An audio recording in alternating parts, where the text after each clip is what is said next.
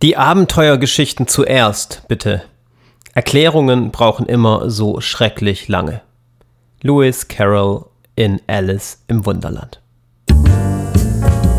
Schreiben und Leben, dein Weg zum eigenen Buch. Mein Name ist Andreas Schuster und in dieser Folge geht es um das Thema Spannend schreiben. Und zwar ist das der zweite Teil zum Thema Spannend schreiben. Den ersten Teil hörst du in der vorherigen Episode. Das heißt, wenn du jetzt erst reinhörst, kannst du diese Episode gerne als erstes hören. Dann aber am besten danach nochmal die Episode von davor, damit du das komplette Programm zum Thema Spannend schreiben hast. Warum habe ich das Zitat ausgewählt? Die Abenteuergeschichten zuerst bitte, Erklärungen brauchen immer so schrecklich lang. Ich möchte dir heute drei Bereiche vorstellen, die wichtig sind beim Spannung erzeugen. Und die haben mit der Geschichte zu tun. Und es geht eben nicht um Erklärungen und um all die Aspekte von Romanen, die vielleicht für die ein oder anderen Leser nicht so interessant sind, die sich vor allem bei älteren Romanen natürlich finden. In der modernen Unterhaltungsliteratur ist das Ganze ja sehr stark auf die Story fokussiert. Und um die Story geht es in dieser Episode. Um die Frage, wie schaffst du es, deine Story gut rüberzubringen und vor allem, wie schaffst du es, eine gute Story zu erzählen. Denn das ist eine ganz zentrale Basis für spannende Texte und spannende Texte wiederum sind eine ganz wichtige Basis dafür, auch gelesen zu werden. Der erste große Bereich, den ich dir mitgeben möchte, ist die Erzählperspektive. Und zwar kannst du die Erzählperspektive wunderbar für die Spannung nutzen. Was ist nochmal die Erzählperspektive? Was ist damit gemeint? Wenn du eine Geschichte oder einen Roman schreibst, dann kannst du diesen aus unterschiedlichen Perspektiven erzählen. Zum Beispiel kannst du einen auktorialen Erzähler wählen.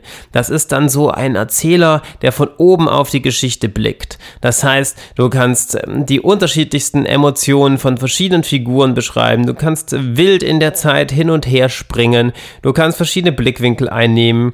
Der Erzähler weiß im Endeffekt ganz, ganz viel ja, und hat so seine eigene Stimme.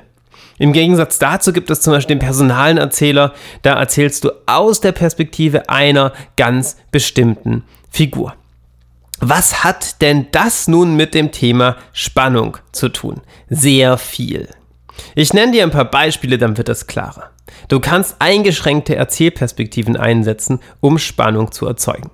Gehen wir mal davon aus, du erzählst deine Geschichte aus der Perspektive einer ganz bestimmten Figur dann erzählst du das, was die Figur sieht, was die Figur hört, was die Figur schmeckt, was die Figur spürt. Und was anderes erzählst du nicht. Kannst du gar nicht erzählen. Denn die Erzählperspektive ist ja auf die Figur eingeschränkt. Und das macht wahnsinnig viel aus für das Thema Spannung. Du kannst es nämlich nutzen. Stell dir einmal vor, deine Figur ist in einen Schrank eingesperrt und du kannst nur beschreiben, wie sie hört, dass sich der Mörder immer weiter nähert und vor der Schranktür steht und wie sich der Schlüssel im Schloss umdreht. Sehen kann sie aber nix. Und vielleicht ist es gar nicht der Mörder, denn es öffnet sich die Schranktür und es heißt, hallo Schatz, was machst du denn im Schrank? Zum Beispiel. Na, ne? du siehst, ähm, du hast durch die Erzählperspektive die Möglichkeit, das Ganze so einzuschränken, dass du die Information so vermittelst, dass daraus Spannung entsteht.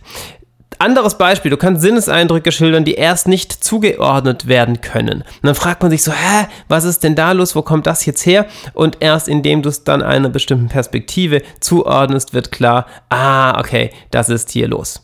Du kannst auch mit der Glaubwürdigkeit deines Textes spielen. Das ist ein sehr schönes Beispiel. Super Sache. Zum Beispiel der Roman Nullzeit von Juli C. kann ich dir empfehlen, ein Thriller. Ist aus zwei Perspektiven erzählt. Und diese Perspektiven erzählen die gleiche Geschichte und sie erzählen doch eine total andere Geschichte.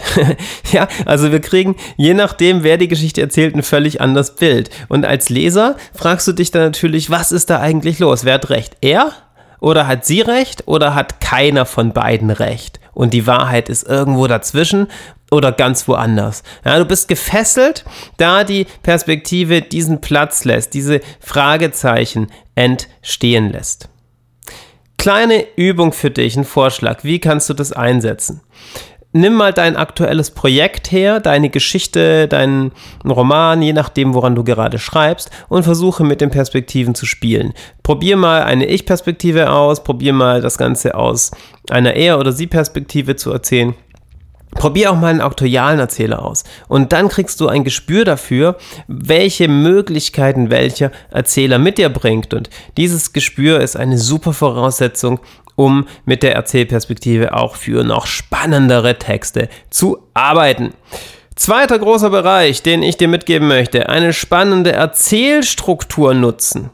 Ja, die Erzählstruktur, was ist damit gemeint? Du hast einerseits die Geschichte als solche, das heißt die Handlung, das, was tatsächlich passiert. Und du hast andererseits beim Schreiben eine Struktur, wie du diese Handlung vermittelst und rüberbringst.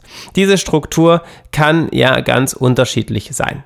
Zum Beispiel kannst du hin und her springen, du kannst also in der Zeit Du kannst von hinten nach vorne erzählen, du kannst kleine Szenen haben, du kannst größere Szenen haben. Und durch diese Anordnung, durch diese Möglichkeit, deine Geschichte auf eine ganz eigene Weise zu erzählen, hast du auch die Möglichkeit, Spannung zu erzeugen. Wie geht das konkret? Stellen wir uns vor, du hast verschiedene Handlungsstränge, dann kannst du die Handlungsstränge so miteinander verflechten, so miteinander verknüpfen, dass daraus Spannung entsteht. Zum Beispiel, du brichst den einen Handlungsstrang an einem bestimmten Punkt ab und gehst zu einem anderen Handlungsstrang über.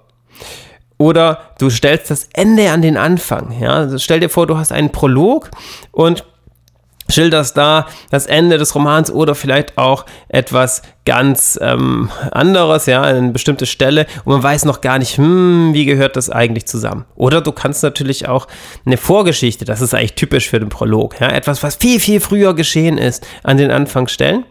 Und dadurch erzeugst du eine interessante Erzählstruktur, denn der Leser fragt sich von Anfang an, was ist da eigentlich los? Was ist denn mit dieser gruseligen oder mit dieser aufreibenden Situation, wie erklärt sich die? Dritte schöne Möglichkeit, du kannst Erinnerungsarbeit als Rahmung setzen. Also zum Beispiel, indem jemand nachforscht, was eigentlich mit dem Leben seiner Familie los ist. Typisches Motiv in Familienromanen, typische Vorgehensweise.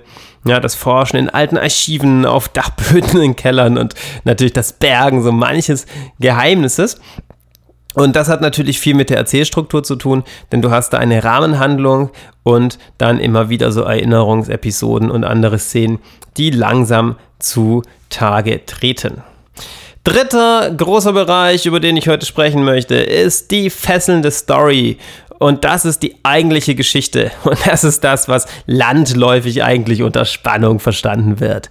Mir ist es so wichtig, in diesen beiden Episoden dir die ganz unterschiedlichen Möglichkeiten rüberzubringen, wie du Spannung erzeugen kannst. Es gibt so viele Mittel und Wege. Das ist einfach ein viel zu aufregender, viel zu interessanter Bereich, als dass man das nur auf eine einzige Art von Spannung übertragen sollte. Nichtsdestotrotz ist natürlich die fesselnde Geschichte, deine fesselnde Story eine super Basis, um einen spannenden Roman zu schreiben. Wenn es damit nicht stimmt, wenn du keine wirklich interessante fesselnde Geschichte hast, wird es echt schwierig, nur durch den Einsatz der anderen Bereiche, die ich genannt habe, Spannung zu erzeugen. Deswegen hier so ein paar Hinweise, was macht eine fesselnde Story aus, was könnte damit gemeint sein. Ein Beispiel, du kannst ein Duell zwischen Konfliktpartnern inszenieren. Ja, wenn du einen Protagonisten hast und einen Antagonisten, dann sollte das Ganze auf ein Duell hinauslaufen, typischerweise der Höhepunkt der Geschichte. Du kannst das Ganze langsam andeuten und so Spannung erzeugen. Oder auch Ereignisse aufschieben. Ja, das heißt, ein Ereignis, auf das sich der Leser freut, das mit Spannung, mit äh, Konflikten, mit Aufreibung, mit großen Emotionen verbunden ist, wird aufgeschoben und dadurch wird die Spannung hinausgezögert. Vorsicht bei diesen Strukturen, immer mit Fingerspitzengefühl. Wann ist es zu viel? Wann ist es gerade richtig gut? Weitere Möglichkeit äh, ne, als Mittel für eine fesselnde Story, Problem, Problemlösungsversuche, die zu neuen Problemen führen. Ja, wenn wir uns vorstellen, dein Held ist in einer kniffligen Situation und es gelingt ihm, sich zu retten und dann bam, ist er in einer noch kniffligeren Situation. Ja, typisches ähm, Verfahren gerade bei Thrillern und auch in Abenteuergeschichten. Auch eine schöne Sache, den Sieg greifbar machen, aber eben noch nicht tatsächlich erzählen. Ja, dass der Held kurz vor dem möglichen Sieg ist und unklar ist, schafft er das jetzt oder schafft er es nicht? Und das Gegenteil, den Helden an den Rand äußerster Gefahr bringen.